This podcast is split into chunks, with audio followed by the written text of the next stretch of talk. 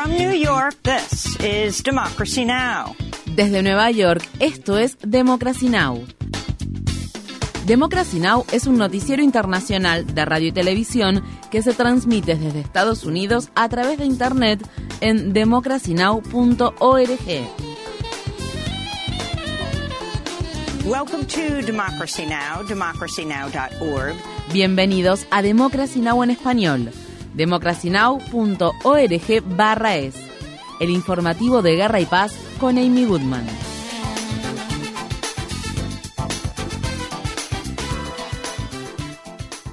Este martes inicia oficialmente el centésimo décimo octavo Congreso de Estados Unidos, con los legisladores tomando juramento a su cargo en medio de una lucha por el liderazgo de la Cámara de Representantes. El líder republicano Kevin McCarthy es el principal candidato para la presidencia de la Cámara de Representantes, aunque parece no contar con los 218 votos necesarios para lograr la victoria en la primera votación. Esta es la situación en la que se encuentra McCarthy a pesar de haber hecho una importante concesión a los republicanos de extrema derecha durante el fin de semana cuando aceptó una regla que permitiría que se realice en cualquier momento una votación anticipada para determinar su destitución del cargo de presidente de la Cámara de Representantes. Entre los nuevos congresistas que prestarán juramento este martes se encuentra el republicano de Nueva York, George Santos, quien enfrenta una creciente indignación pública tras admitir que mintió sobre sus antecedentes laborales y educativos, así como sobre su historia familiar en su currículum y plataforma de campaña. A raíz de esto se iniciaron varias investigaciones a nivel federal y estatal contra Santos. Por su parte, las autoridades brasileñas anunciaron esta semana que planean reanudar los cargos de fraude contra Santos. Según se informa, en 2008 Santos usó una chequera robada y un nombre falso para hacer una compra de 700 dólares en Río de Janeiro. Los cargos penales fueron aprobados por un juez brasileño en 2011, pero para ese entonces Santos ya vivía en Nueva York. Según se informa, Santos confesó el fraude cuando aún estaba en Brasil, aunque recientemente negó haber cometido algún delito. Luis Ignacio Lula da Silva prestó juramento para un tercer mandato como presidente de Brasil. Lula se dirigió el domingo a cientos de miles de simpatizantes en la ciudad capital Brasilia y se comprometió a luchar contra la pobreza, invertir en educación y salud y detener la deforestación ilegal en la Amazonía. En la lucha por el bien de Brasil utilizaremos las armas que más temen nuestros adversarios. La verdad, que prevaleció sobre la mentira, la esperanza que venció al miedo y el amor que derrotó al odio. Viva Brasil, viva el pueblo brasileño.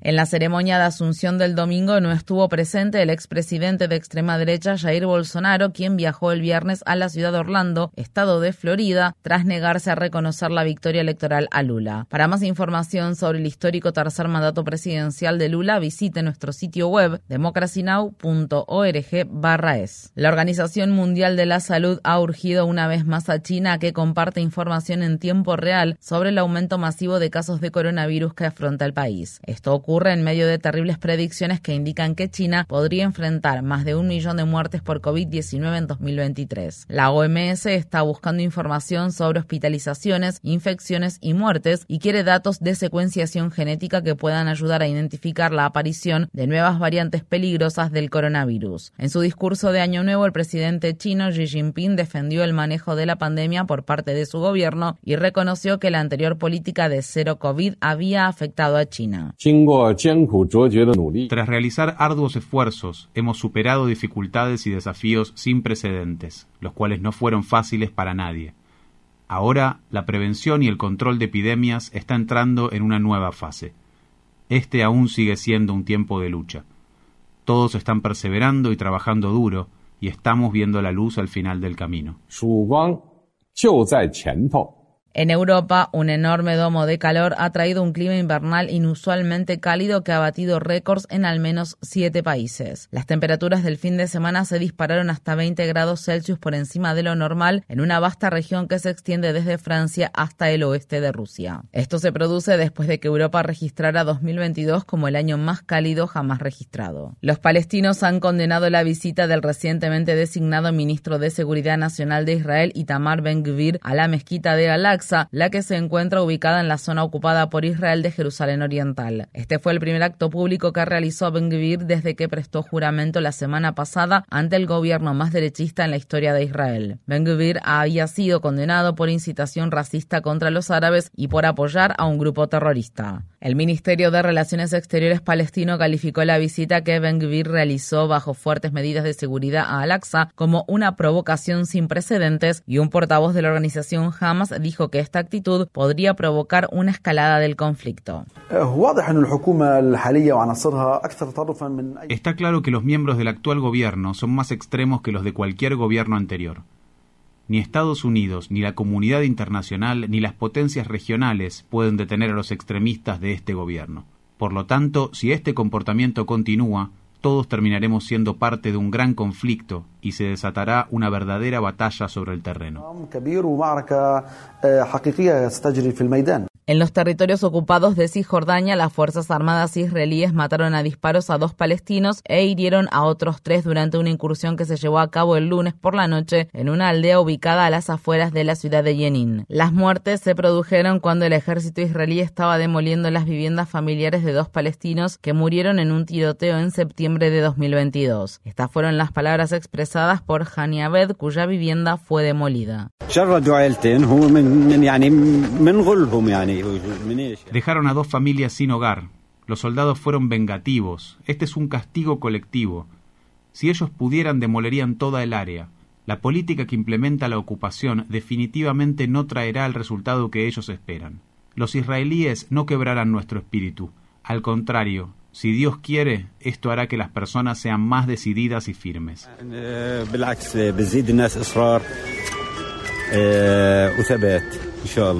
La principal jugadora de ajedrez de Irán huyó a España tras recibir amenazas para que no regresara a Irán por competir sin el hijab en un torneo internacional que tuvo lugar en Kazajistán. La ley iraní exige que las mujeres usen velo en espacios públicos incluso cuando visitan otros países. La decisión de Sara Sadat Kademal Jareh fue vista como un gesto de solidaridad para con las manifestaciones antigubernamentales que estallaron en septiembre en Irán en respuesta a la muerte de Masa Amini, una joven kurda que murió mientras estaba bajo la custodia de la llamada Policía de la Moral iraní. En noticias relacionadas, varios futbolistas iraníes fueron arrestados luego de asistir con mujeres a una fiesta de Año Nuevo donde se sirvió alcohol. Los jugadores eran miembros actuales y anteriores de uno de los clubes de fútbol más destacados de la ciudad de Teherán. Un medio de comunicación local dijo que varios de los futbolistas detenidos también habían expresado su apoyo a las manifestaciones masivas. Las Fuerzas Armadas ucranianas afirman que 400 soldados rusos murieron y otros 300 resultaron heridos un ataque masivo con misiles que tuvo lugar el día de Año Nuevo en la región de Donetsk ocupada por Rusia. El Ministerio de Defensa de Rusia extrañamente reconoció la muerte de decenas de soldados rusos, aunque el número de muertos que informó fue mucho menor. Los sistemas de defensa aérea rusos derribaron dos misiles HIMARS, un ataque que se produjo con cuatro misiles con ojivas altamente explosivas contra el punto de despliegue temporal dejó un saldo de 63 soldados rusos fallecidos. Incluso si el menor número de muertes es correcto, este fue uno de los ataques más mortíferos perpetrados contra las Fuerzas Armadas rusas desde el comienzo de la guerra en febrero de 2022. El ataque se produjo al tiempo que Rusia disparó un gran número de misiles de crucero contra varias zonas de Ucrania justo después de la medianoche del día de Año Nuevo.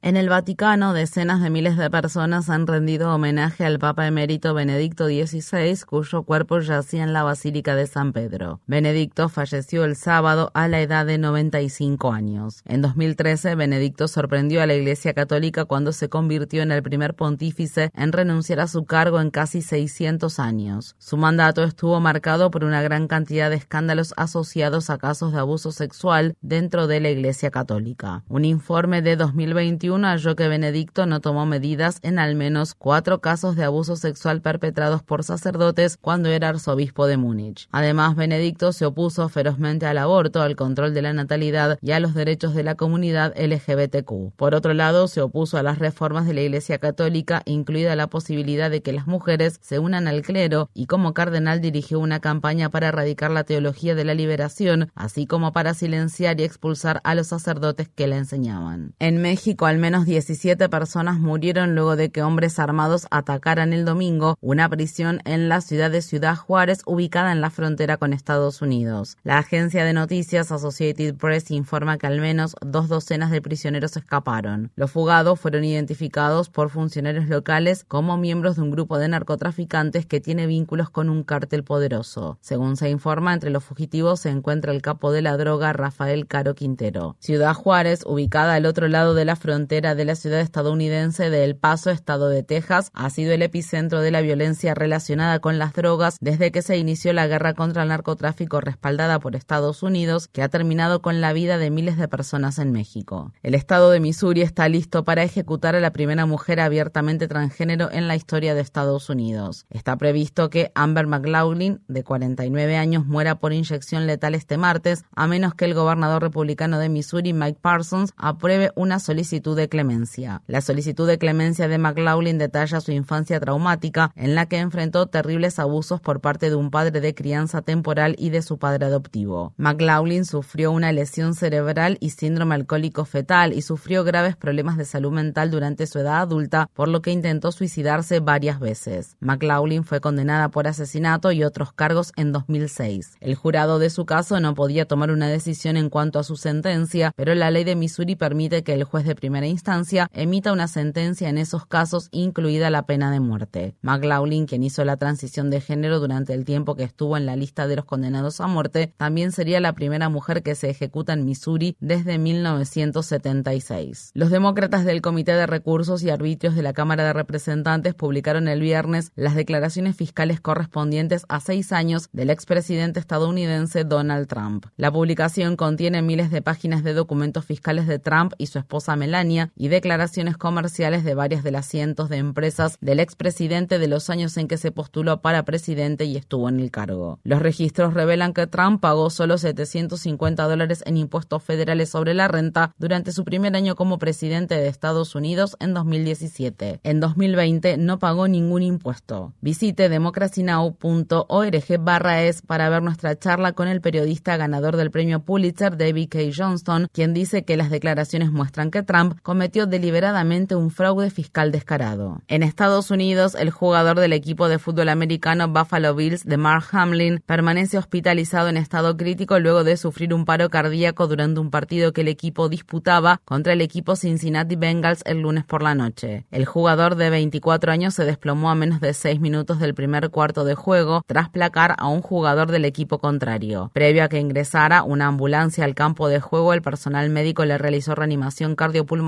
y usó un desfibrilador para restaurar su pulso. El juego se suspendió de forma indefinida al tiempo que otros jugadores lloraban por lo sucedido. Hamlin fue trasladado de urgencia al centro médico de la Universidad de Cincinnati, donde fue intubado y sedado. La lesión de Hamlin se produjo minutos después de que el back defensivo de los Bills, Taron Johnson, abandonara el juego con una lesión en la cabeza y solo unos días después de que el mariscal de campo de los Miami Dolphins, Tua Tagovailoa, sufriera su tercera lesión en la cabeza de la temporada luego de que una conmoción cerebral lo dejara hospitalizado en la cuarta semana del campeonato.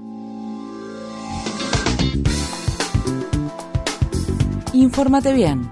Visita nuestra página web democracynow.org/es.